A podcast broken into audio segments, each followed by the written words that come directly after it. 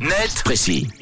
Tom est inquiet. On décrypte ensemble un sujet d'actualité. Donc l'arnette précis, ce matin tu nous emmènes sur l'île de Zanzibar. Oui, puisque cette petite île paradisiaque située au large de la Tanzanie connaît depuis plusieurs semaines une pénurie pas commune, une pénurie d'alcool. Alors le problème n'est pas grave à proprement parler pour la population locale, la majorité musulmane. En revanche, il représente une menace sans précédent pour l'industrie touristique de l'archipel, qui est l'un des principaux moteurs de l'économie. Oh bah oui, gros problème. Alors comment ça se fait? En fait, les soucis ont commencé au début de l'année quand l'organisme de régulation des ventes d'alcool géré par le gouvernement a décidé de bouder ses anciens partenaires chargés d'importer l'alcool sur l'île depuis la Tanzanie continentale par exemple ou encore l'Afrique du Sud.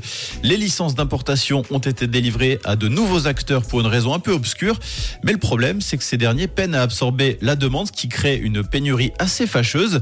Les médias locaux parlent carrément d'une crise de l'alcool et racontent que la pénurie de bière et de spiritueux est telle que certains bars ont commencé à ne servir que des boissons non alcoolisées et ceux qui en ont encore un peu de stock profitent de la situation, font gonfler leur prix.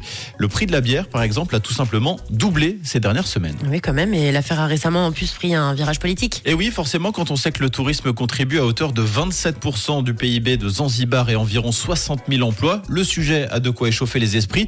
Il y a dix jours, le ministre du Tourisme de l'île de Zanzibar a démissionné. Certains médias locaux ont évoqué ses liens avec euh, certains gérants des anciennes agences d'importation d'alcool. Bref, la situation est très compliquée sur place.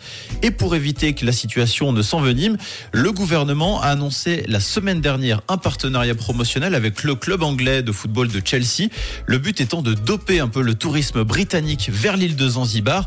Et ça pourrait bien marcher. Sachez que le dernier partenariat de ce genre qui avait été signé entre le Rwanda et le club d'Arsenal avait augmenté les bénéfices du secteur touristique de près de 40 millions de francs en seulement une année. Bon, par contre, avec les Anglais, va vite falloir remettre la main sur, euh, sur les de bière. hein. C'est sûr. C'est- C'est euh, important. Merci Tom. En tout cas, Clarnet Précis revient demain, toujours à la même heure. Vous le savez, c'est 7h20 sur Rouge et dès maintenant en podcast à réécouter. Parler d'actu, c'est aussi sur rouge.